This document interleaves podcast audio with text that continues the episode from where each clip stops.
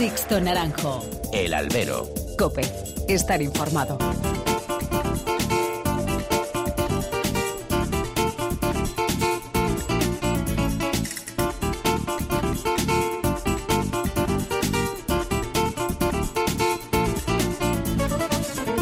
Muy buenas y bienvenidos a esta nueva emisión del Albero, la cita con los toros que tenéis todas las semanas aquí en cope.es. Han recibido un cordial saludo de quien nos habla de Sixto Naranjo en nombre de todo el equipo que realiza este programa.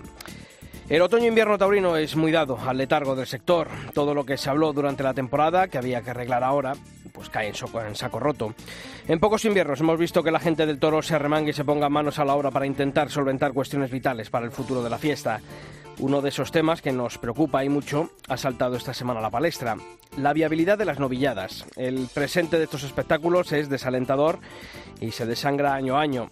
Y mal camino llevaremos si de verdad no se toma conciencia sobre ello pero los actores implicados no suelen tomar cartas en el asunto, todos se miran al ombligo y predomina el cortoplacismo. De ahí que varios ayuntamientos, los que están tirando del carro por sus apuestas por las ferias de novilladas, se hayan comprometido en la creación del llamado Foro de Promoción, Defensa y Debate de las ferias de novilladas. Tiene guasa que sean políticos quienes se preocupen por la viabilidad de estos espectáculos, mientras la patronal del sector de taurina, Anoet, se pone a rebufo de ello. Así nos luce el pelo a veces. Habrá que debatir mucho y todas las partes tendrán que ceder. Eso es pero también hay que hablar y no parar de hacerlo con las distintas administraciones para intentar rebajar el coste de producción de estos festejos menores. Si no es así, mal camino llevaremos. Pero para que la administración nos escuche es fundamental mostrar una sola voz y una sola línea de acción con las ideas claras. Si no, nunca nos tomarán en serio y nos jugamos mucho.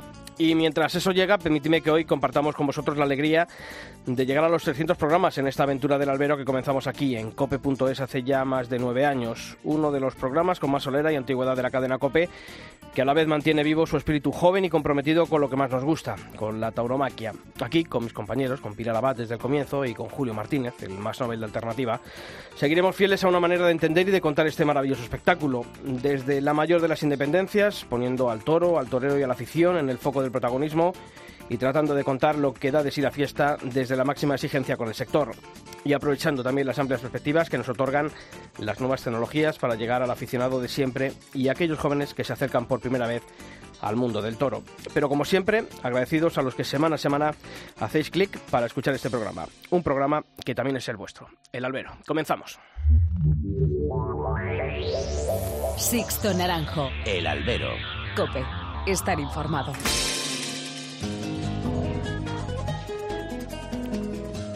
Pues aquí están ellos, también partícipes de estos 300 programas del Albero. Pilar Vázquez, ¿qué tal? Muy buenas. Hola, Sisto, ¿qué tal? Y Julio Martínez Romero. ¿Qué Julio, tal, Sisto? Enhorabuena, enhorabuena. Soy el- hoy confirmo. Todos, ¿no? Hoy, confirma. el día 300 El día confirmo 300 alternativa. alternativa. Te damos la, la ceremonia. Bueno, pues como hacemos todas las semanas, durante todos esos 300 programas, conocemos en forma de titulares los principales temas que ha dejado el mundo del toro durante esta última semana. Roca Rey reapareció este domingo en Lima con triunfo y la temporada grande en la México comenzó con las orejas paseadas por Diego Ventura y José María Hermosillo. José María Manzanares deja en suspenso su temporada americana por culpa de una nueva operación en su espalda. Javier Cortés ha sido operado de urgencia tras una complicación en el ojo herido en las ventas. Enrique Ponce, Paco Ureña y Emilio de Justo harán doblete en la Feria de Cali, en Colombia.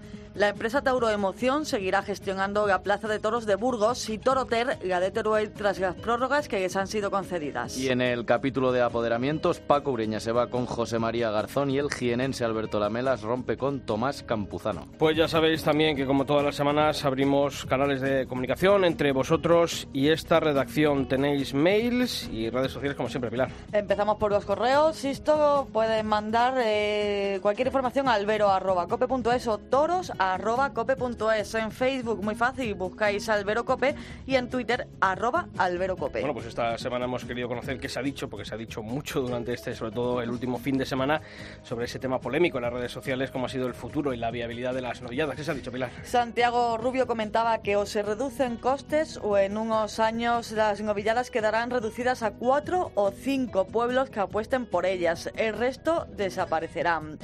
Rafael Martín, por su parte, decía que a mí me importa el futuro y la viabilidad de novilladas, no que unas cuadrillas sumen más o menos boletines.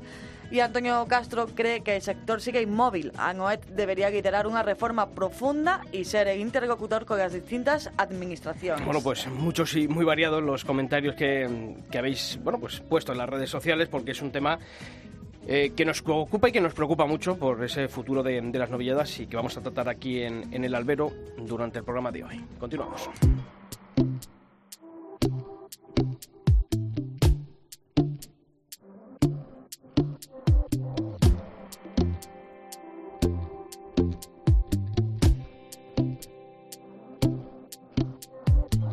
No es una broma ni un espejismo, es algo que mata mi agnosticismo. Y la verdad es que todavía no lo puedo creer. Te juro que, que cada día cuando me despierto, yo me peñizco para ver si es cierto que en realidad estás aquí conmigo. Solo dime si tú también sientes lo Bueno, pues para abrir este programa 300 en- del albero, yo creo que mm, lo tenemos que dedicárselo a él, ¿verdad? Porque ha sido un torero al que tenemos mucho cariño, él también sabemos que nos lo tiene y que no ha tenido una, una temporada fácil, la verdad. No, no, ni nada, nada fácil. Además, eh, teníamos también ¿no? ganas de, de volver a escucharlo, hablar con él. Es cierto que también hemos dejado un poco su tiempo, ¿no? que yo creo que también, tanto para recuperarse como también a él tener esa, pues otra vez, ¿no? Y volver a hablar de toros y, y poder con él chargar, a ver que, sobre todo cómo está. Lleva unas temporadas difíciles. Ya no es que sean fáciles, sino difíciles en la plaza y también en los despachos. Y bueno, las jornadas, como hablábamos el otro día con Daniel Menés, a veces llegan en los peores momentos. Ya, si ya de por sí una jornada es mala, cuando te llega en momentos en que no estás toreando mucho, te corta en seco. Pero bueno, este es un torero que tiene fondo, se le ha visto. Yo siempre recuerdo esa faena al toro de Dolores Aguirre en Madrid, que es cuando yo me empezaba a picar en esto del toreo y esas las tengo en, en el top ten, vamos a decir. O sea que. Como decía Pilar, bueno, pues una, bueno, pues de, de esos, de esos momentos, de esas fotografías que nos deja la temporada de 2019 fue en Pamplona, ¿no? Esa tremenda paliza que le propinaba un toro de Miura contra las tablas y que le producía múltiples fracturas y que le dejaron durante bastantes días ingresado allí en, un, en el hospital mm, de Navarra, en Pamplona.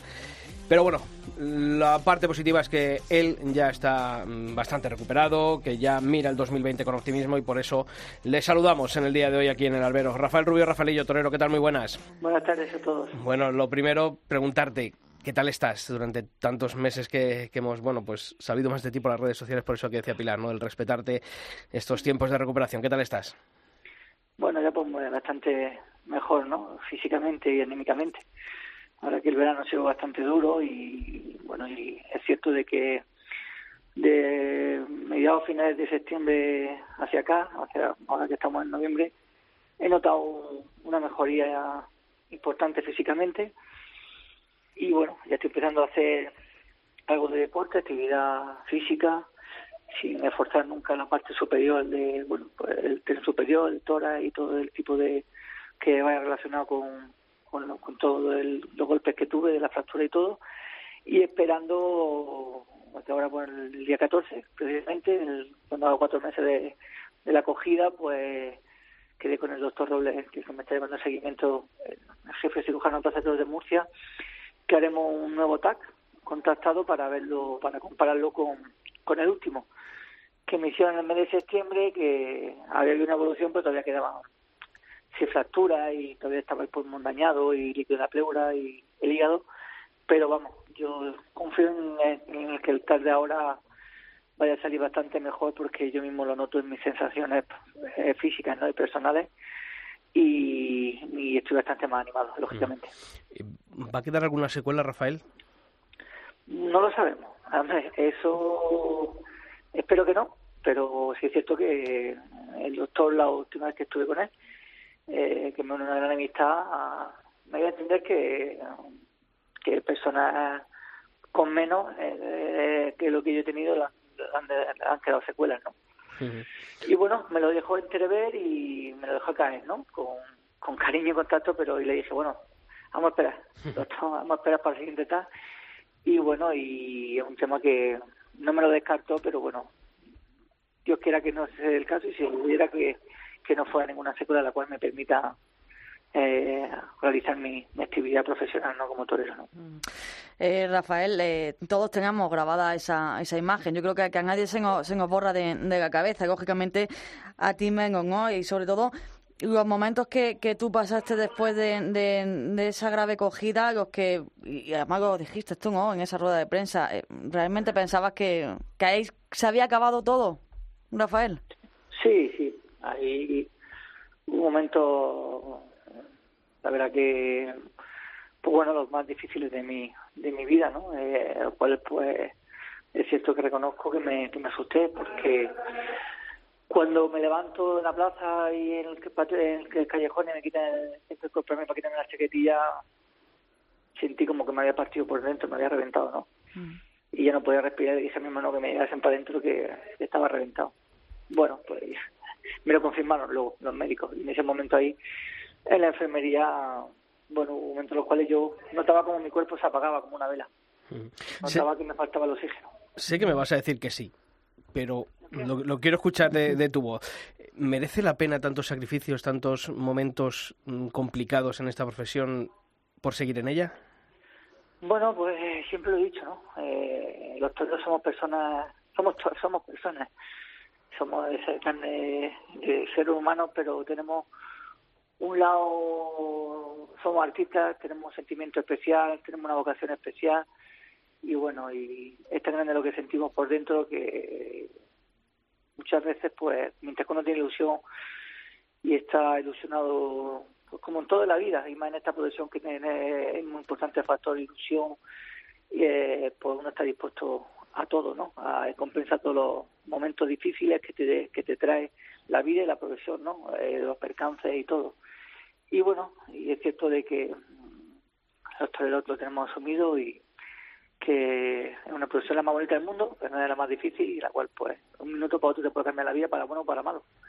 Y cuando uno eso lo tiene asumido desde, desde hace tiempo, pues todo es más llevadero y te puedo decir que que está claro que, que hombre, hay momentos, fíjate lo que voy a decir, hay momentos en los cuales llega a pensar si, pero no ha sido por las cogidas ni nada, ha sido por lo mejor por, porque un torero eh, asume mm, que el toro te puede dar la gloria y te puede quitar la vida porque su misión es coger y, y coger y investir y defenderse. Y eso es lo que tenemos a los toreros. Y al final pues eso entra dentro del guion de nuestra profesión y de nuestra vocación y cuando vamos a la plaza y, salimos del hotel sabemos que no, que nos vamos, pero no sabemos si vamos a regresar. Esa es la realidad. Pero hay otro tipo de, circunstancias que te, que te trae la profesión inesperadas que no depende de ti, que son de, depende pues, de, circunstancias de los despachos o de, o de cosas que tú creías que, están que no que, que están al margen de tu de lo que tú tienes asumido y esa a veces en la vida o en la vida no solamente la profesión y te duelen más que las que tú tienes asumidas por tu propia voluntad o por decir estoy dispuesto a esto porque es lo que me hace feliz y sé las consecuencias que puede traer tanto unas como malas y hay otras que te duelen más ¿no? y hay un momento en mi carrera que me ha afectado más pues bueno eh, cosas inesperadas que esperaba que iba a tener y no he tenido y más que me han hecho a lo mejor esta perder un poco de ilusión y en estos últimos años no sé el todo que debía haber sido la plaza y no las cosas como debían de haber ido, ¿no?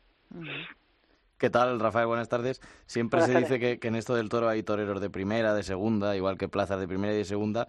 Y yo también creo que hay percances de primera y percances de segunda. No sé si has notado que después de aquel percance en Pamplona, que fue para el mes de julio, y fue un percance muy grave, como que ha pasado un poco desapercibido. Y también por parte de los medios de comunicación, seguramente, no, has notado a veces que, estabas ahí prácticamente olvidado cuando lo has pasado bastante mal. Bueno, sí, es una faceta que la tengo asumida hace tiempo, eh, como tengo otras que mi, eh, mi profesión y bueno, y está claro que con lo, de, lo que de verdad necesitaba sentir, que son los que sabe que me van, a estar y nunca me han fallado, lo he tenido en el ámbito personal y profesional.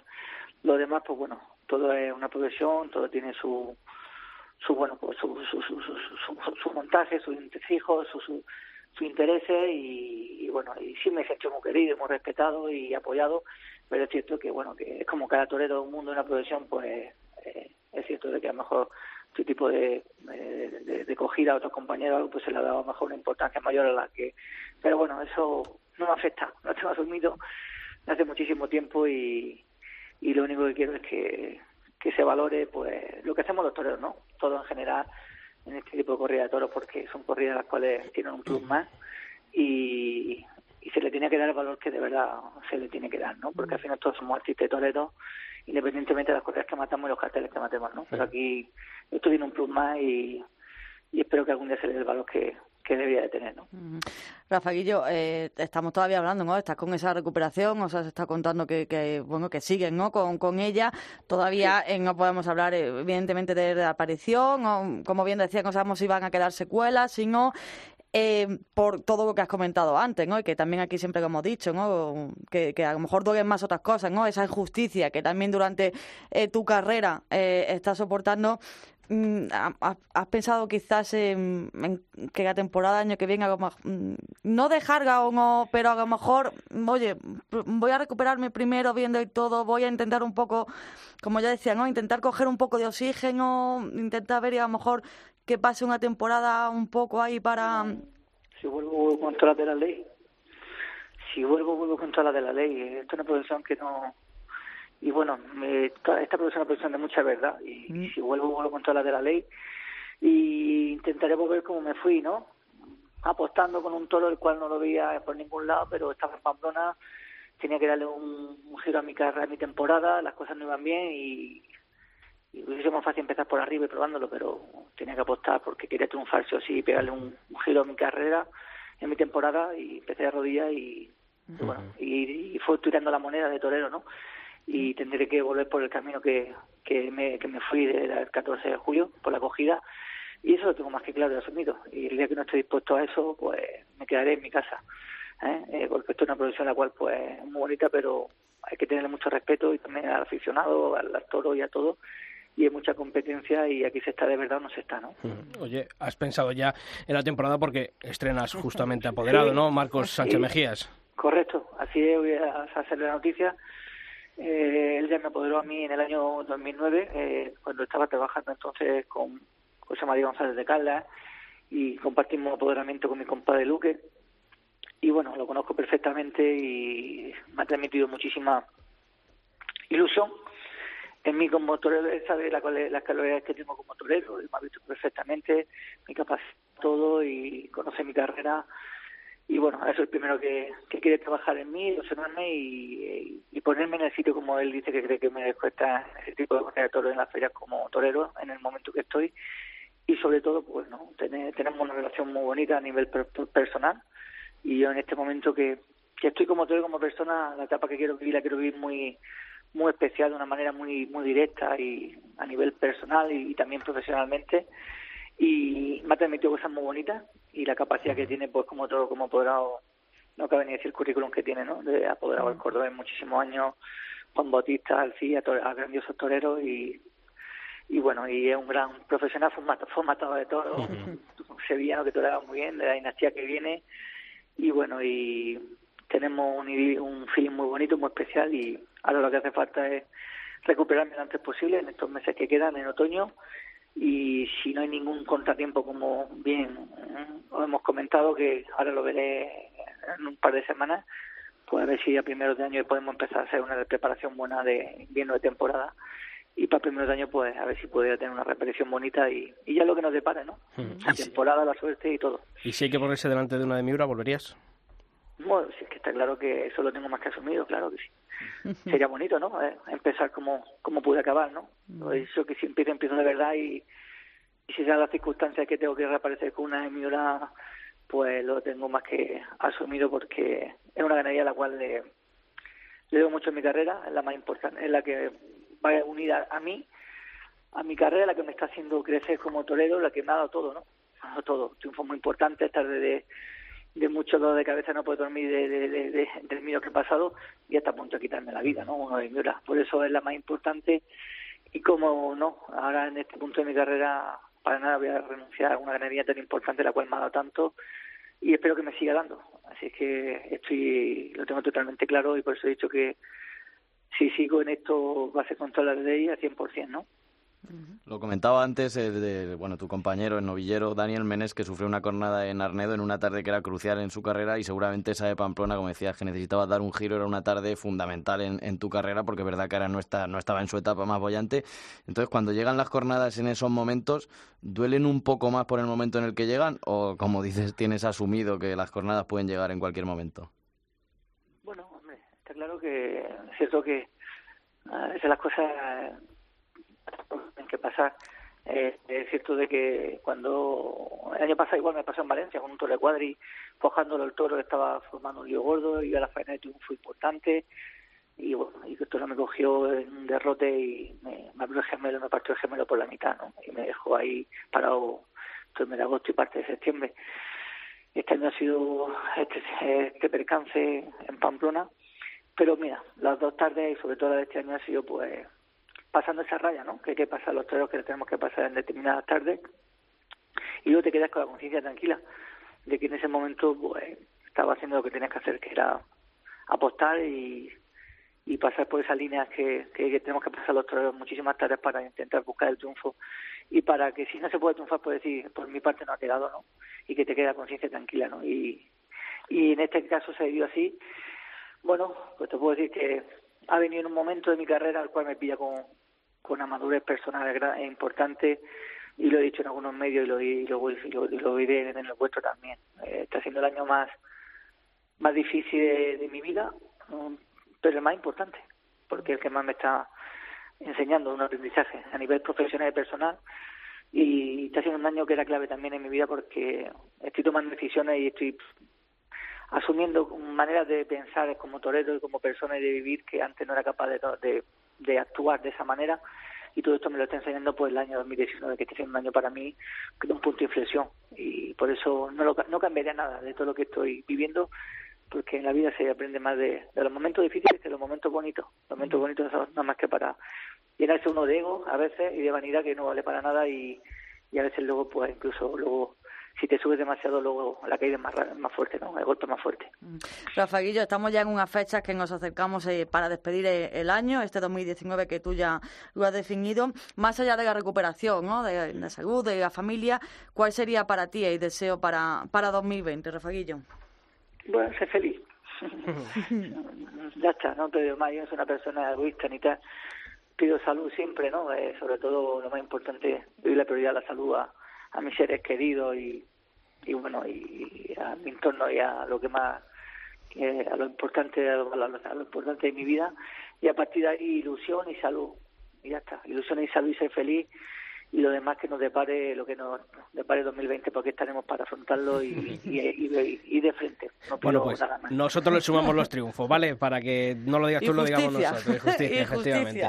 Rafael Rubio Rafaelillo como siempre darte las gracias por atender la llamada del albero de la cadena COPE. Desearte bueno pues una pronta recuperación que seguro que te vamos a ver muy rápido en los ruedos. Y disfrutando de ti así que un fuerte abrazo torero. A vosotros un fuerte abrazo. Gracias Sixto Naranjo. El Albero. Cope. Estar informado.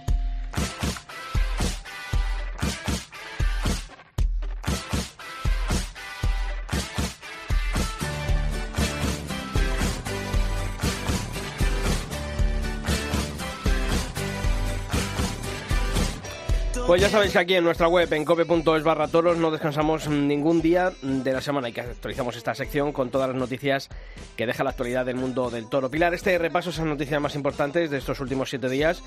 Lo vamos a comenzar hablando de José María Manzanares, que se queda sin poder ir a América por culpa de una nueva operación de espalda, y ya son varias. Sí, el diestro alicantino, que había sido operado en dos ocasiones de varias hernias discales, recayó de una de ellas tras un fuerte traumatismo en la pasada feria de San Miguel de Sevilla. Una operación que le aleja de los ruedos americanos. Los primeros festejos que Manzanares tenía contratados son los de, Luma, los de Lima, en Perú, el 1 de diciembre, y hay de la Tacunga, en Ecuador, el 5 de diciembre. Ambos quedan en duda tras comprobar que la recuperación total de, de diestro, vamos, a la operación que ha sido sometida. Y también, Julio, seguimos pendientes del estado de salud de Javier Cortés, como recordamos, herido en el ojo derecho en la corrida concurso de ganaderías que se celebraba en las ventas el pasado 15 de septiembre. El diestro madrileño ha tenido que ser intervenido de urgencia por un inconveniente inesperado en el ojo derecho. Cortés se encuentra ingresado en la clínica La Milagrosa de Madrid, donde el próximo 11 de noviembre ofrecerá una rueda de prensa acompañado por el doctor Antolini y la doctora Rojas, que han sido los encargados de supervisar su evolución tras esta segunda intervención quirúrgica.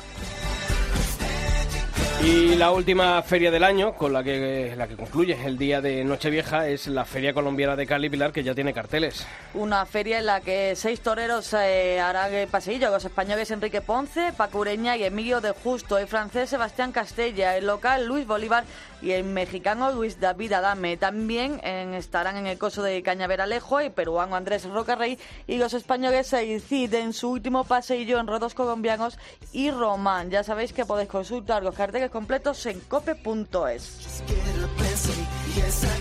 Y semana de nuevos acuerdos y de rupturas de apoderamientos. Hemos conocido la de Rafalillo por su boca con Marcos Sánchez Mejía, pero ha habido más e importantes. Sí, además el más sonado del final de temporada ha sido el de Pacureña, que tras su ruptura con Simón Casas y con Juan Diego ha elegido a José María Garzón como nuevo apoderado y una ruptura que ha sido la del torero de Jaén Alberto Lamelas con Tomás Campuzano tras dos temporadas juntos.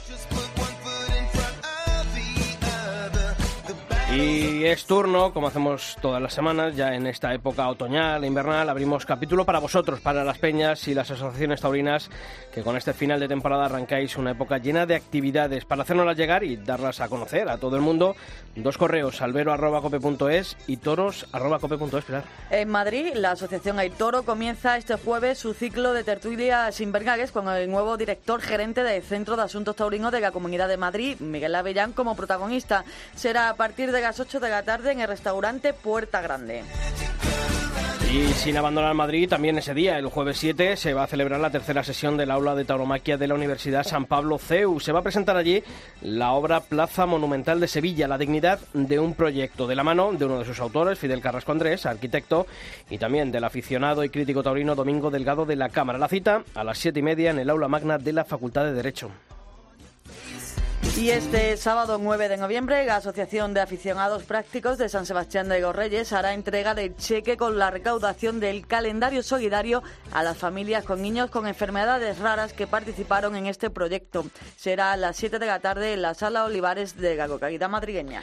Pues ya sabéis, albero.cope.es y toros.cope.es. Todas las actividades de vuestras peñas aquí en el albero.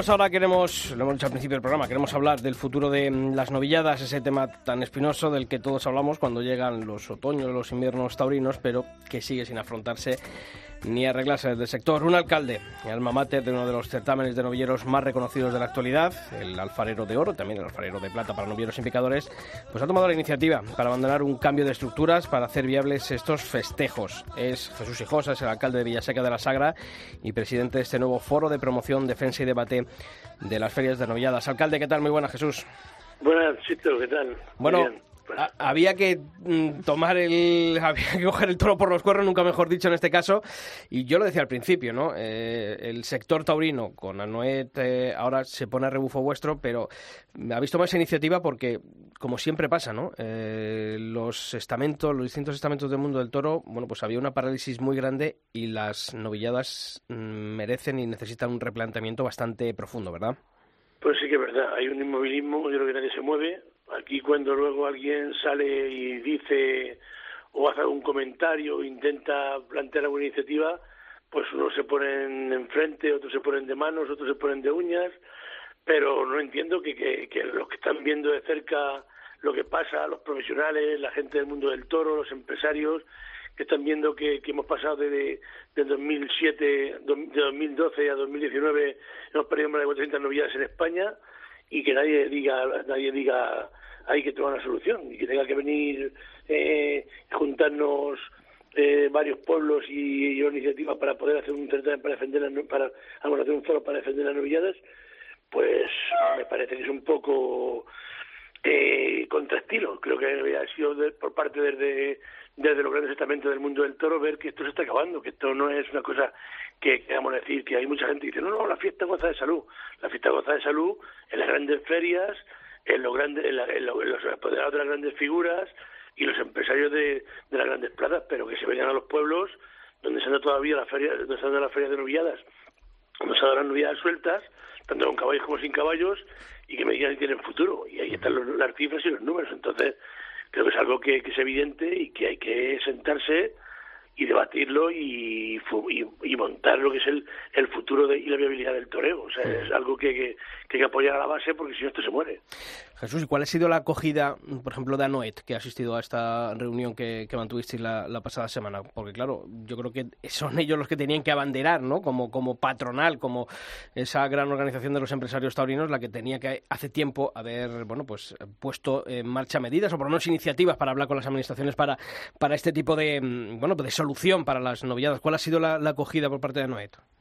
Bien, por parte de cogido bien, pero, pero es eso, es, claramente que, que, bueno, que alguien venga a, a, mover esa iniciativa que tiene que haber hecho ya hace tiempo, pero, pero lo que hablamos, los grandes empresarios, las grandes ferias y las grandes, los grandes movimientos de, de novilladas, pues están ahí parados y quietos. Eh, las grandes empresas lo único que han hecho es quitar las, las novilladas de las, de las ferias, quitando Madrid y Sevilla y en los sitios donde el pliego les obliga a dar un número de novilladas, pero el resto de, del año no se mueven. Entonces están en una postura cómoda porque las grandes ferias le permiten los, que se hagan los beneficios con las corridas de toros y, y, ahí estamos, ese es el gran problema. Entonces, bueno, eh, ahora se han puesto a rebufo, dicen que sí, que, que les interesa y que van a apoyar y que tal, pero que creo que son los que tienen que llevar la iniciativa de hace mucho tiempo y muchos años, ¿me entiendes? Entonces, bueno, pero siempre más vale tarde que nunca. Uh -huh.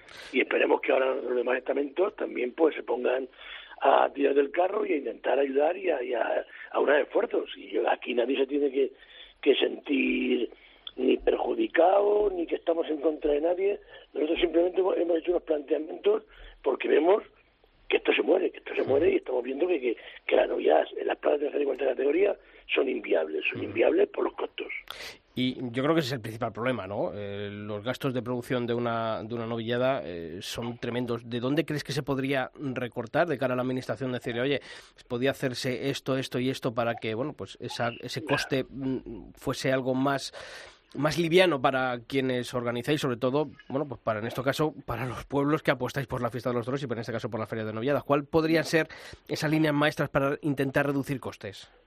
He hecho ya muchos números y he visto ya muchos puntos, intentar eh, ver de dónde se puede recortar, de dónde se puede quitar, de dónde se puede sumar y, y, y veo que ahora mismo eh, los sueldos en las plazas de tercera y cuarta categoría, los mínimos que marcan, entre los mínimos de, de tres novilleros y la seguridad social, estamos hablando de 22.000 euros, 22.000 o 23.000 euros. Entonces, eso es súper costoso. Una novillada hoy está pagando sobre 14 o 15.000 euros. Una novillada de primerísima línea, como puede ser la quinta, como puede ser ganaderías de, como Cebada, como Conde Mayalde, como Monte Alto, como ganaderías que están ahora mismo en, la grande, en las grandes ferias. Y a, a los ganaderos se un poquito más, porque ahora mismo un, un animal cuesta eh, criarle que a punto de cumplir cuatro años, cerca de los 4.000, 4.500 euros. Lo estamos pagando a menos de ese dinero. Por lo tanto, no es rentable. Lo pueden suplementar con las corridas de toros y demás. Eh, si, a, si a los 22.000 le sumamos los 15.000, estamos en casi en 40.000 en casi en 40.000 euros. Cuadra de caballo de picar, no se les puede reducir eh, gastos. Veterinarios, pues sí que se podría intentar de que los veterinarios por parte de la administración pues puedan ser de oficio y que a lo mejor en vez tres que puedan ser dos Y el tema, por ejemplo, también de que las ambulancias con la, con la seguridad social tan costosa se puede por parte de la administración, pero el equipo médico le tiene que poner la empresa igual. Y el equipo médico no se puede tocar, porque es máxima seguridad y eso creo que es algo que, que, tenemos que intentar. Que además que los equipos médicos y las enfermerías de las plazas cumplan todos los requisitos a rajatabla y sean una, una esa de seguridad y máxima seguridad, porque está jugando una persona. Y entre una corna hemos visto que en Zaragoza o en Madrid o en sitios se puede salvar la vida, pero esa corna se puede pegar a un chaval en una plaza de tercera y hay que tener todos los medios posibles para que por lo menos se le pueda esterilizar y mandarlo a un hospital. Entonces creo que ahí no se puede recortar. Entonces, si vemos el tema, hay que ver y decir, bueno, ¿dónde estamos? En el siglo XXI ¿Por qué había antes, por ejemplo, seis picadores? Porque había un toro, un toro fiero, un toro que, que acometía, que tenía un picador para guardar puertas, hubiese algún problema. Hoy tenemos un toro mucho más moldeable. Si queremos, hemos llegado al siglo XXI, donde se hace un toreo mucho más bonito, mucho más, mucho más plástico, mucho más eso, porque hemos hecho que con la genética tengamos un toro, pues señores, si hace seis picadores, pongamos tres. El otro día hablaba yo, por ejemplo, con Luis Miguel, que me decía, hombre, bueno, en vez de quitar, a lo mejor podemos poner chavales en práctica. Vale, vamos a adaptarlo. Vamos a poner chavales en prácticas. Pero quizá ahí, quizá ahí, Jesús, es donde está llegando el mayor problema, eh, que estas asociaciones de subalternos son las que, bueno, pues dicen que a lo mejor no es tanto el gasto en, recortar en, plantilla, como en este caso de, cuadrillas. Pero si, si quitamos ahora mismo, yo creo que tres terceros son excesivos. Entonces, tres picadores más, son, estamos hablando de seis, y tres ayudas de mozo de espada, son nueve, no son nueve sueldos, son nueve sueldos y nueve boletines, que estamos reduciendo prácticamente los, los, los gastos de esos al 50%, entre el social y demás. Si recortamos ahí que sea un 50% o un 40% y quitamos un veterinario, conseguimos, por ejemplo, el tema de las ambulancias, porque si no, a mí que me diga alguien ¿Dónde hay que recortar? No, no, claro. Que, queremos llevar un tercero en práctica, así, con un boletín que cueste menos. Bueno, vale, vamos a hacerlo. Pero yo entiendo que debemos de recortar donde el espectáculo no no lo note. No lo note. y, en, cuanto a cuadrillos, por ejemplo, también se podría proponer que no que se hiciesen autónomos y, y aquí el bueno a funcionar y a facturar y, el malo a casa, por ejemplo, ¿no? También, exactamente, tampoco se entiende y, y, de la administración se entiende en muchos sitios que yo, por ejemplo, estoy pagando la seguridad social de una persona que no tengo en nómina. Entonces, bueno, pues oye, señores, vamos a hacerlo esto. Y, si, y si lo miramos desde el punto de ese, se cobran cinco mil y pico euros de gastos en una plaza de tercera categoría y a un chaval que mata dos novillos no le queda un duro y los que van alrededor suyo son los que, los que cobran. Entonces, hay cosas que esto no se entiende. Entonces, hay que, hay que actualizarlo y hay que darle la vuelta. Parece que la gente, es decir, quitar personal, parece que como que es hacer central no, es hacer más viable un sector para que se puedan dar más festejos. Y si no, que me diga a mí cómo se hace. Yo yo estoy abierto a cualquier a cualquier opción. Yo lo que veo y lo que entiendo es que según está ahora mismo, no se van a dar. Y si este se han dado 200, es se van a dar 180. Y, y si tiramos de ahí los montajes al 33%, a ver cómo es. Y luego, alguna vez que los profesionales son los que a lo mejor ponen un poco más el cielo. Señores, poner el grito en el cielo cuando decimos que hay profesionales. Y sin embargo van muchos profesionales sin cobrar los mínimos a muchas plazas, a muchas corridas de toros, en muchos pueblos y a muchas novilladas, no se quejan y defienden lo que no es defendible, que es mantener a la gente a costa de acabar con las novilladas y sin embargo el momento de decir cuando no cobran los mínimos nadie se, se pone en contra de esos empresarios, que lo denuncien, que hagan un seguimiento o, o que lo que yo digo es mentira. Yo ahora mismo le puedo decir que en cualquier plaza ahora mismo de tercera categoría o cuarta categoría, una corrida de toros, no cobra ningún matador de toros que va a los mínimos. Ninguno y si no, que me lo digan a mí. Hombre, quizás entonces, en principio, habría que ir viendo un poco e ir denunciando lo que acaba de decir, ¿no? Es decir, cuántas novilladas se da, pero claro, aquí eh, mm, decimos que vamos eh, estamos en el siglo XXI aparte de, de, reducir y querer reducir personal, eh, lo que estamos también cambiando es, el espectáculo en sí. Es decir, a partir de ahora va para que esto va, esto se va a hacer así. Y entonces un chaval que está empezando cuente con un solo banderillero si acaso ya que se está jugando la vida. Y a partir de ahora vamos a cambiar como es una novillada o una corrida de toros vamos para, No, no, para, yo- yo para estoy, que hablando, esto... estoy hablando de novedades en plaza de tercera categoría, que es, que es la promoción del toreo. No estoy hablando de corrida de toros ni ferias importantes. Estoy hablando en plaza de tercera y cuarta categoría, que en las plazas de, de tercera categoría sale un picador solo a, a picar. Igual que un chaval mata dos novillos, un picador pues pica dos novillos. Y en vez de ir tres banderilleros, van dos banderilleros. Y si se pone un puntillero por parte de la empresa, se pone un puntillero por parte de la empresa, que asumen. Pero de esa forma reduciríamos gastos y el espectáculo no pierde ni un ápice de, de- de integridad, ni un ápice, ni un ápice, pierde. Porque se va a hacer exactamente igual, igual que se hace. En Villasera de la Sagrada, solamente al ruedo sale un picador. Y lo que sea un picador, hay tres señores que, que salen en su toro para que igual que un chaval mata dos novillos o un banderillero lidia uno y, y, y pone banderillas al otro, se puede hacer eso, suprimir uno para intentar quitar gastos, porque si no, no se puede quitar gastos en ningún sitio. Entonces, ese es el tema. Si aquí no se trata de quitar a nadie del medio, todo lo contrario. Pero lo que hay hacer es que hacerlo viable para que con, con menos gastos haya más oportunidades a que se puedan dar más, novilladas y haya más oportunidades para los chavales, ni más ni menos. Esa es un poco la filosofía de ese planteamiento. ¿Que puede haber otros? Pues nada, vamos a hablarlo. Si yo no quiero decir que tenga que ser ese, pero es que yo, viendo los números de los costos de la novillada, digo, ¿de dónde se puede quitar? Y dónde ahora mismo no, se, no repercute en que la imagen ni, ni, la, ni la lidia pierda ninguna cosa en concreto. Pues estamos ahí. Ese es el tema.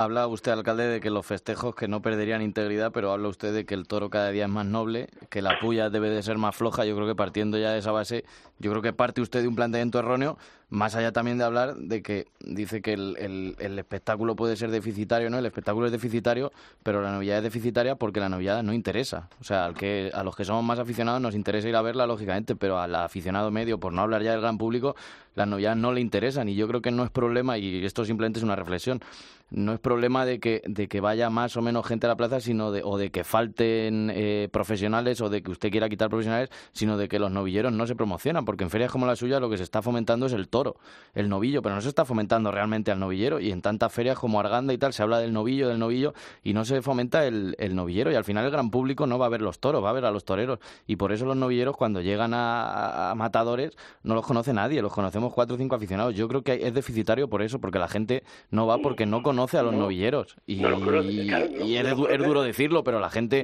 a los toros vamos los aficionados, los que somos más frikis, por así decirlo, más avezados, Bueno, pero el gran sí. público, que es el que sostiene esto, no va a ver los toros, va a ver a los toreros y no los conoce a los novilleros porque no se fomenta el, el mundo de la novillería. Entonces, pues yo por eso considero que su planteamiento nace de ese error. El error no es que sobren banderilleros o sobren picadores o sobran ayudas, que he llegado a leer que, bueno, que dice usted que la ayuda no es un profesional. Yo conozco varios y creo que, que tienen un carné de profesional, que lo dice el, el Ministerio de Cultura, pero yo creo que hay que fomentar al novillero también, pues solo se fomenta el novillo, no sé. Y es una reflexión, ni siquiera es una pregunta, ¿eh? no sé si la comparte o no. No, no, no la comparto, no la comparto, no la comparto porque porque el novillero se tiene que promocionar, pero claro, si a un novillero, ¿cómo le vamos a conocer si no todavía novilladas? Si eso es muy difícil, si no hay oportunidades, ¿cómo le vamos a conocer? Si ahora mismo, ahora mismo muchos van a tomar la alternativa con 20 novilladas, con 25 Pero ¿por novilladas. qué no hay novilladas? Porque no se dan, porque son deficitarias. Pero, claro, son deficitarias. y no Usted lo dice nadie. desde un ayuntamiento, pero al final, cuando se juega el dinero un empresario, si sabe que no lo va a recuperar más allá, pero no es que lo vaya a recuperar porque tiene que pagar seis o siete boletines, sino porque la gente no va a ir a la plaza y no va a ganar dinero de la gente que va a la plaza, que no al va a final ir- es- no va a ir, no va a ir a la plaza si no se hacen interesantes. Porque igual que yo, yo he visto aquí las novedades, por ejemplo, en- iba mucha gente a las novedades, eran muy interesantes, pero es que ahora no se joden los chavales, pero se joden los chavales porque no, porque no torean. Pues que llega un, Madrid, un chaval a Madrid con, cinco novilladas o cuatro novilladas a ver suena la flauta y puede cortar una oreja para hacerle ese y no le conoce nadie. Antes iba un chaval con 25 novilladas, con, con tres certámenes ganados y todo el mundo le conocía. Y había, y había una expectación a, a ver qué hacía ese chaval, pero ahora no. ¿Por qué? Porque no hay oportunidades. Entonces, claro, el, si, el está claro que los empresarios no las van a hacer siempre que sean deficitarias. ¿Por qué? Porque se van a las corridas de toros y lo que está pasando en los pueblos se dan corridas de toros con montajes o con festivales eh, ficticios y no se dan. Y ahí lo tenemos, ese es el tema. Ni más ni menos, no hay más que otra cosa esa. ¿Pero por qué? Porque, porque las novedades están en unos costos sobredimensionados. Para lo que es un, un festejo de promoción, que es en las plazas de segunda categoría, que estamos hablando que la mayoría están en pueblos. No, ni que apuestan por ello, y que apuestan por ello, gracias, afortunadamente. Es el gran problema y no es, no es otra cosa. Entonces, si a un empresario no le hacemos que por lo menos eso no, no le cueste dinero y pueda meter en una feria, en vez de una corrida de toros, que le va a costar mucho más dinero, una noviada de promoción donde pueden ir tres chavales y se le abaraten los costos, pues en vez de a lo mejor una corrida y una corrida de rejones, pues dar una, una noviada y una corrida de toros. Yo creo que es que incluso habría que obligar a ciertas empresas en, plazas de segunda categoría de que, Eso sí. de que uh, ferias eh, a partir de tres corridas de toros tuviese que haber obligatoriamente una noviada. Y un abono eso lo sostiene. Un abono sostiene una novillada. Pero es que, se, ha, perdido ese circuito. Se ha perdido ese circuito. Ese es el tema. Eso es lo que hay que intentar negociar que hay muchas puertas abiertas, es decir, haciéndolas más viables y más económicas, obligando a las empresas grandes, que por ejemplo es donde se gana el dinero y donde hay es decir, señores, a cambio de bajar unos honorarios o bajar una, una forma de hacer lo que es un festejo de promoción para que se puedan fomentar en las pruebas de tercera y cuarta categoría, a cambio de eso, decir, señores, obligar a que las ferias, donde se hagan tres corridas de toros, se monte una novillada y, hacerlo esa forma. Hay mil, vamos, yo creo que hay muchas posturas para hacerlo, pero lo importante es juntarnos, hablarlo y hacer planteamientos. Yo creo que posibilidades hay muchas y viabilidad creo que existe. Pero claro, el gran problema que hay ahora mismo es el costo de las noviadas en los pueblos. Al margen en un de esto... pueblo de 2.000, 3.000 habitantes, ¿me entiendes? Meter 2.000 personas en una plaza a 15 euros son 30.000 euros. Yo le voy a decir que a los ayuntamientos le dejen ir a las novedades, pero por lo menos no perder una cantidad muy importante. ¿Qué está pasando hoy día? Los toros hoy día no son el gran atractivo de mucha gente. Entonces, si encima a un alcalde le van y le dicen monte una noviada y que pierda 20.000 euros, se lo van a echar en cara automáticamente. al día siguiente no la hago, no la hago, no la hago y al final, ¿quién pierde? Por los chavales que no tienen oportunidades. sobre todo si se pierde ese circuito de ferias de novilladas que se dan en los pueblos. O sea, entonces ya sí que apague y vámonos. Una, una cosa, una cosa alcalde, pues, simplemente pues, por... se va a acabar igual. Por matizar, habla usted de pueblos de 2.000, 3.000 habitantes. Según el registro de 2018, he estado consultando, Villaseca de la Sagra tiene 1.793 habitantes. Desconozco cuántos concejales, cargos públicos en la administración pueda tener, pero en una época de vacas flacas como la que parece ser que viene, imagínese que usted tiene que prescindir de, gente en, en la administración. No sé cómo se lo tomaría esa gente y supongo que gente necesaria, igual que gente es necesaria en, el mundo del toro. No sé si en ese sentido entiende también que no les pueda gustar su, su, su decisión, que puede ser perfecta. Yo le una cosa. Yo le una cosa. Villaseca tiene nueve concejales. Yo llevo 23 años de alcalde. Y en los 23 años que llevo de alcalde no estoy liberado ni el Ayuntamiento de Villaseca no cobra ni un político ni un solo, ni un solo duro. ¿Me entiendes? O sea que lo que hacemos lo hacemos por afición. A lo mejor lo que tiene que hacer mucha gente es plantearse que si le gustan los toros y quiere ser aficionado al toro y quiere que esto que perdure, o nos salgamos todo el mundo al toro o esto se acaba. pero, Que, el, problema no es mío, que el problema es de los, de los profesionales, que si están perdiendo 40 noviadas en 5 o 6 años, que le digan a esos profesionales esos sueldos que se han perdido, ¿dónde están? No, no, yo solo tengo claro que los primeros que tienen que remangarse y ponerse manos a la sobra es, son, es el mundo profesional, porque si no... Sigan, que sigan con esa, dinámica. Yo lo tengo fácil. En, los pueblos, ¿qué está pasando? En verdad no novedades serias, en verdad novedades con caballos, sin caballos, concurso de recortes y si no, todos a la calle. Ah. Al final, ¿qué pasa? ¿Quién sale perjudicado? La tauromaquia, ¿por qué? Porque no hay chavales preparados para quitar a la gente del escalafón de arriba. Ah. Sí, la, la, eterna, pescadilla que se muerde la cola en, esto. Sí, si aquí, si aquí esto está inventado, si aquí no somos ningún mago, si aquí hay que hacer o nos ponemos de acuerdo para que esto tenga viabilidad o al final esto lo que sea. A mí mañana se pone el tema complicado. Yo quito las cinco unidades de la feria de Villaseca y, y hago un, cinco encierro. ¿Es más bonito eso de cara a la promoción de la tauromaquia? Pues creo que no. No, no. Entonces, lo, fácil es, lo fácil es es luchar porque esto tenga viabilidad. ¿Cuál es la cuestión? Que hay que decir gente en prácticas, que yo no digo quitar, yo quitar, te hablo de quitar porque... No, no, yo, yo, yo, abogo, yo abogo porque aquí nos tenemos que sentar realmente y hablar y, y, todo el mundo ceder, porque esto pasa con la política. O sea, aquí hay que ceder porque si queremos que esto tenga viabilidad y tenga futuro, eh, para luego a lo mejor recuperarlo dentro de unos años. Es decir, bueno, vamos a hacerlo viable. Pero la gente en prácticas, para eso tienen las clases prácticas. En un festejo profesional donde se puede morir, tiene que ir un profesional. Pero, yo creo que... En prácticas. Porque no, pero no existe un profesional en prácticas. O hay un profesional o no hay un profesional. claro. Bueno, bueno, vamos a ver. Se juegan la vida. un empresario y un alcalde no se juega la vida delante de un toro, se la juega un torero y un profesional. todo, el mundo, todo el mundo se juega la vida. El bombero se juega la vida bueno, yo hablo del toreo, claro, si no, claro, sí, mi madre cortando el pelo también se puede cortar un dedo, estamos pero... Hablando que, estamos hablando que todo el mundo se juega la vida, pero, eh, profesionales, para profesional es el que estudia una carrera, el que estudia una posición. Sí, pero hablamos de. Ya, pero alcalde, tampoco hay que salirse del tema, estamos hablando del toro. no no salimos, pero yo cuando digo, por ejemplo, lo de la ayuda de mozo de espada, es un profesional en el callejón se hace con una fotocopia del DNI y dos y dos tarjetas y dos, dos, dos, fotos, de carnet, ¿me entiendes? Y no son profesionales. ¿me entiendes? Y son ayudantes del matador. O sea, que vamos a ver ya las cosas como son. Que yo he visto muchas corridas de rejones y el que va con la cuadra de caballos y, y, y peina los caballos, baja los caballos, limpia los caballos, le paga al matador, no le paga la empresa.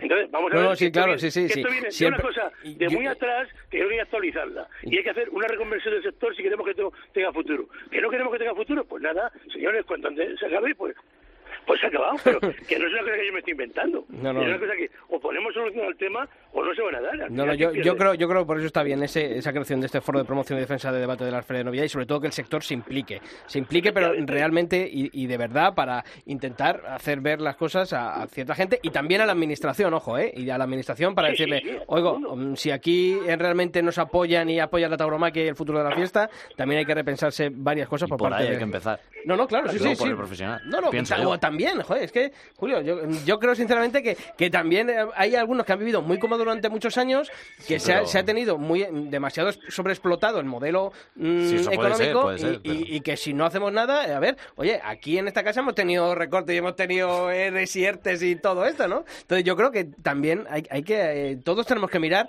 si queremos mirar por esto.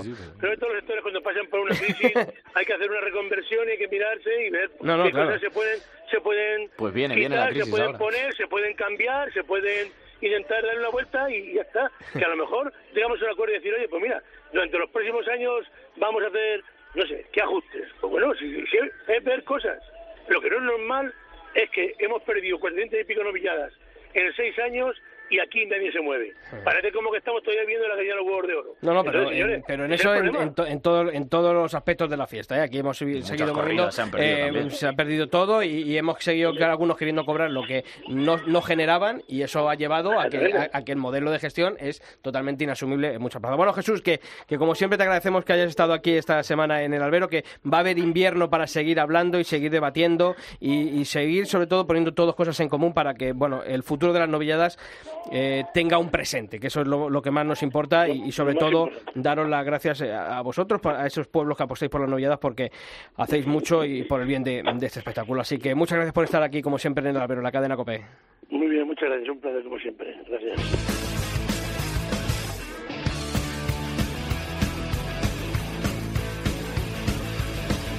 Sixto Naranjo. El albero. Cope. Estar informado. Palabras más Palabras más o menos que no me quieres. Palabras más o menos me estás dejando. En cueros Palabras más, palabras menos. Palabras más, palabras más, palabras menos. Es lo que menos te puedo dar, es lo de siempre. Palabras nuevas, palabras llenas Bueno, que esto está muy animado, que aquí seguíamos con el tema de las novilladas, porque yo creo que tiene miga. Eh, Jesús Hijosa ha puesto sus ideas, eh, Julio también ha puesto la- las suyas. Eh, yo estoy más de las tesis de- del alcalde porque creo que, que hay que repensarse muchas cosas y los profesionales son los primeros que se tienen que involucrar. Eh, porque mm, aquí, bueno, pues ha habido mucha gente que se ha beneficiado cuando ha habido vacas gordas de, de No, unos dineros claro. y, y Y ahora siguen beneficiando. y siguen beneficiando y eso hay que repensarse muchas cosas. Bueno, para hablar de todo esto y mucho más, que si no se nos va el tiempo, tenemos esta semana, aunque seguramente necesitemos para la semana que viene para seguir hablando de esto, porque hoy se nos va a quedar corto, a Marcos Sanchidrián, que es compañero de Cope Pinares. Marcos, ¿qué tal? Muy buenas. Querido Sisto, muy buenas tardes. Y también está al otro lado del teléfono nuestro bloguero de cabecera, José Vega, el autor del blog del libro del arte. José, ¿qué tal? ¿Qué tal? Muy buenas tardes a todos. Bueno, hemos tenido aquí una intensa y acalorada charla, hemos tenido que poner hasta el aire acondicionado aquí Sí, en pero el estudio. calor, porque- porque vamos, Sí. calor. Por el tema de, de las novilladas, bueno, el, a raíz de, de esa noticia que salía publicada en nuestros compañeros de aplausos, esa creación de ese foro de la promoción, defensa y debate de las ferias de novilladas, encabezada por Jesús Hijosa como alcalde de Villaseca. Y bueno, pues las pretensiones, ¿no? Eh, yo creo que hay dos temas principales de debate. Uno, el tema administrativo, rebajar eh, los costes de producción de una novillada. Otro que ha abierto el alcalde de Villaseca, como es la reducción del número de, de, co- de- Que se lleva hablando muchos años ya. Sí, hay gente que dice que es, que es el chocolate del oro, que yo también lo puedo llegar a entender, pero yo creo que aquí todos nos tenemos que apretar el cinturón. Entonces, bueno, ¿cuál creéis que puede ser, por dónde puede pasar el futuro de, de las novilladas, Marcos, José? Eh, yo, yo creo que, que no podemos esperar a, a que papá Estado venga, a que la Administración venga a regular algo que, que, no va a hacer. De hecho, cada vez eh, se está estrangulando más, pues, eh, a, los festejos taurinos y, y, no tenemos que esperar a que la administración venga a, intentar resolver un problema que, que, yo creo que debería ser eh, del sector, un problema eh, interno, porque es, dramática. Eh, ya no solo las novilladas que se celebran en plaza de primera y segunda, que son testimoniales, sino donde se desangra esto, que realmente las plazas de tercera y cuarta, y es a donde viene a colación lo, lo que comentaba el alcalde de Villaseca que es que el sector debe sentarse y, atajar este problema, porque si no, eh, la base del toreo, que es donde tienen que nacer las nuevas figuras, donde también nace la afición en esas plazas de pueblo, eh, van a terminar de desaparecer y, vamos a tener y van a tener que ir hacia el y donde los y donde los políticos se van a cansar de poner dinero por la fiesta y luego van a tener razón los que dicen que, eh, es dinero tirado, ¿no? De, las, subvenciones, que siempre se dice que no está subvencionado a nivel estado, pero subvencionado, claro que está. Pero vamos a ver, pero como pero que la, gente, pero, que mucha gente vive con eso. No, los toros no lo subvencionan. Y cuando en los carteles pone ayuntamiento y diputación, claro que ponen dinero. Lo que no lo pone es el Estado. Pone 32.000 euros ahí residuales, pero claro que ponen dinero. Y sin los ayuntamientos muchos festejos no se haría. Yo creo que, oye, yo creo que es un razonamiento bastante razonable y sobre todo realista lo que, lo que has puesto el, alcalde. Yo sé, Julio, que tú no, no estás muy... No en el sentido de lo que, lo, lo, que digo. Quiero decir, lo que hay, se fomenta cada día más el toro y el toro y, y si es gris mejor y si es gris mejor, pero no se fomenta el novillero igual pues que chico, ¿qué quieres que te diga? Pero yo he ido todo, todo este año todos los días a Villaseca de la Sagra y, allí ha interesado. Y ha interesado. Y hemos visto sacar a un novillero como ha sido Francisco Pero es una, Montero. como mucho, Villaseca, bueno, pero, Oye, sí, pero... pero tenemos que hablar claro, yo creo, y, sin medias tintas. Yo vengo de una zona como es el Valle del Pietar, eh, que toda la vida ha sido eh, eh, el eje fundamental ha sido las novilladas. Y hoy mismo las novilladas que se dan en el Valle del Pietar se pueden contar con los dedos de una mano. Y la mayoría de ellas y hablemos claro también, son novilladas fraudulentas. Sí, sí, el túnel. de ponedores. claro, y, entonces los banderilleros que van, van por el boletín. Y, es que ahí no, eh, está feo decirlo, pero es que ahí no cobra nadie. y, encima los novilleros, ahora se dice ahora que es que son de los que ayudan. Y entonces el festejo no tiene ningún interés porque se repite el cartel sistemático de cinco o seis novilleros en todas las plazas y, la gente no va. ¿Por qué no va? Porque ese espectáculo no tiene interés. ¿Pero por qué se ha tenido que recurrir a eso? Porque es inviable dar novilladas sin, sin, que, sin que tengan que que, que, llegar los ponedores. claro, pero es que ha sido el propio sector el que, como siempre decimos, no el, el otoño y el invierno no se utiliza en el mundo del toro para, trabajar, sino que eh, lo que hacemos es desconectar un año y, más. y, un año más, ¿no? Y, ya, ya, llegará a Jalvir y, llegará, a Valdemorillo y Olivenza y, tal. Es que, es que, eh, sí, hombre, yo, yo también pienso, pienso como vosotros, ¿eh? Como decía Marcos ahí mismo, ese es el sector cuando tiene que estar más unido que nunca y parece que es cuando está más desunido. Eh, en este caso, eh, por el tema de las noviadas, eh, que, que no sé qué nos, nos ocupa, el tema de noviadas es una cosa que se ha dejado de, de, por, por, de lado por parte de todo el mundo. Eh, y hoy en día, si hay que apechugar porque los chavales salgan para adelante, pues tienen que apechugar. Y no solo firmar por un, por un boletín, eh, eh, hay muchos muchos profesionales, como decía el alcalde de Villaseca en la entrevista y antes, eh, tú no puedes ir a una noviada por un boletín simplemente. Tú tienes que apechugar y, tú, y hay que equiparar los gastos.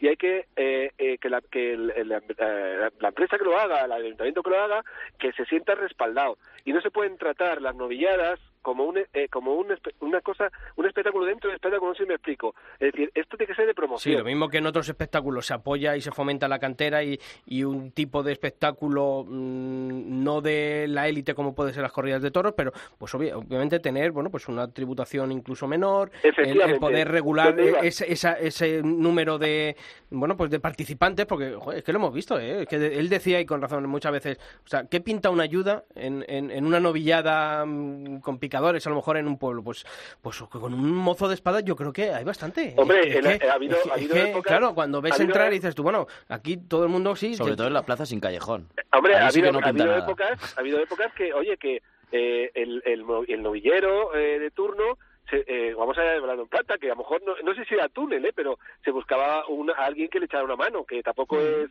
que tenemos que Mm. No, pero si a mí me un parece que un mozo de espadas puede estar perfectamente, pero vamos a intentar recortar y, y entre todos poner ese granito de arena para que, oye, pero claro, si al final dice, no, lo mío no, que recorten los otros, no, pero lo mío que no me lo toque, claro. no, que recorten Y los más otros. que ese sector es el más unido, el de banderilleros, picadores, mozos de espadas, es el único sector que de verdad está unido y que se, se te Y y el único que te puede poner, te el puede, te que parar un... unido. ¿Sabéis Por por- eso, ese es el problema, que si ¿sabéis vas a por ellos... Eh, perdona, Julio, ¿sabéis el, el sector que más unido está en el tema taurino? El tema de los festejos populares, que son que se han comido novilladas. Eh, hay que es una de las cosas que hombre yo encantado ¿eh? yo soy un, aficionado como el que más a los festejos populares porque me, me he criado en ello. Pero el festejo popular ha sabido, ha sabido hacerlo. El festejo popular han estado más unidos que nunca. Incluso los mismos recortadores estaban unidos. Eh, es decir eh, había gastos que, que, que casi eh, se solventaban entre ellos mismos entonces, es el único eh, eh, eh, eh, sector del, del mundo taurino que ha sabido amoldarse a la crisis, digamos, eh, que, que- que está que está sufriendo el sector taurino de, de- público y de, y de todo. Entonces, ¿qué pasa? Que cuando los, los ayuntamientos se han visto eh, eh, cogidos Por ahí. Por ahí, ¿me entiendes? De, de- de- de gastos, pues han recurrido al, al festejo que menos le cuesta. ¿Cuál es? No, el no, festejo lo, de lo- los lo ha recortes. dicho Jesús y Cosa. Dice, ¿qué es, ¿cuál es la solución? Quitar las calle y echar el corran. toro a la calle, claro. Claro, Está- en, muchísimos pueblos se está haciendo así, se está haciendo eh, eh, el encierro por la mañana y, el, el concurso de recortes por la tarde, cuando Claro. siempre había una sin caballos, un festival, eh, y, y eso es inviable. Eh, Fijaros, eh, sacaba yo datos de, de los festejos que se han dado en plaza de tercera, 190 novilladas en plaza de tercera categoría. Es, es- es- es algo increíble. Pero sí, sí, es que además el problema es, eh, y que lo hemos hablado aquí también muchas veces, tú en el momento, y, y lo hemos visto en feria, lo hemos visto en un montón de, de este año y en años anteriores, tú ya en el momento en el que has quitado una novillada, ya sea con picadores, Se sin picadores, tú eso ya no lo recuperas. Y, y lo gracias, y, estamos y gra- y viendo. gracias, gracias, y gracias a estos pueblos, ¿eh? porque la- sí, toda- claro. todas las ferias de segunda, eh, Benditos de- Calasparra, es que Villaseca. quitando eh, Santander, eh, es que Granada este. Granada este año, ¿no? que Sí, recuperó pero, la, pero, lo que estábamos Pero- diciendo pero el antes, es que tú en es un abono, como antes, eh, lo decíais antes, ¿no? Es decir, eh, pues que sea obligatorio un fe- una feria de tres festejos Pero que por lo menos tres o más. Claro, bueno, pero, pero es que, eh, es decir, eh, es que esto había que haber empezado a, a, a luchar por ello desde hace tiempo. Ahora, Sí, pero si no se ha luchado antes, hay que empezar pues ahora. sí, pero es que veremos a ver si, si, si- Mira, si luchan mira, o no, José. Casi, casi tenía que ser por, por pliego, por obligación. Claro, eso De- decimos. De, de- de- Pero, de eh, obligación, eh, ahí hablamos de, la- de las plazas de, de- de- de- de segunda categoría, por ejemplo. Pero es que en el momento en el que un pueblo, un empresario de un pueblo, un alcalde de un pueblo dice que les, le compensa más dar una corrida Claro. de toros o una novillada, Claro. Es que eso es grave. Es No, que no, eso es muy grave. Muy grave. Y es el día a día de, de, de nuestro Mira, Pero es la, es la realidad, pongo- de parte del empresario es la realidad. Te compensa más una corrida que una novillada. Pero aquí tenemos todos en que pero- Ya, ya, pero, pero- es, una- es un- es un fomento, perdón, es, un- es una base de afición también, ¿eh? Que una de las cosas que se está perdiendo mucha afición de, los juven- de la juventud, eh, de los pueblos, porque bueno, el que está tiene Sí, posibilidades no, de- no, nos- hay nuevas generaciones que no saben lo que es eh, una novillada o un festival en su pueblo, entonces, sino que en- ya se han en acostumbrado a los recortes y yo lo el- puedo en decir en el mi mío. pueblo mismo, en mi pueblo mismo eh, siempre había el concurso de recorte mismo, pero el sábado había días de toros o tres y el sábado siempre había un festival, una vida sin caballos, una- entonces eh, y se llenaba la plaza. Bueno, Entonces, que os voy a citar para la semana que viene. Quedáis contratados para la semana que viene, otros por derechos. Otro boletín. Otro boletín. repiten, repiten Os repito que- porque nos hemos quedado sin tiempo porque ha sido larga y extensa la entrevista con Jesús y Josa y yo creo que esto merece seguir tratándolo en próximos programas aquí en el Albero. Así que Marcos Sanchidrán, compañero de Cope Pinares, hasta la semana que viene. Ahí, ahí Hasta la citado. semana que viene, gracias. Y José Vega, también a ti. Un fuerte abrazo y hasta la semana que viene. un fuerte abrazo a todos, gracias. Bueno, que esto es animado. En Bueno, que nos hemos quedado que para hacer el programa invierno. 300, eh, se nos ha quedado corto incluso, ¿eh? Bendito Jesús y Bendito. Josa que nos da, nos da de qué hablar. Bueno, Pilar, hasta la semana que Ah, viene. por otros 300, Y. Julio, también a Nos ti. vemos y enhorabuena. Muchas gracias a todos y pues, sobre todo gracias por, por vuestra ayuda. Y a todos vosotros ya sabéis que la información taurina continúa toda la semana en nuestra web en come.es barra toros y que nosotros volvemos aquí en el albero el próximo martes. ¡Feliz semana!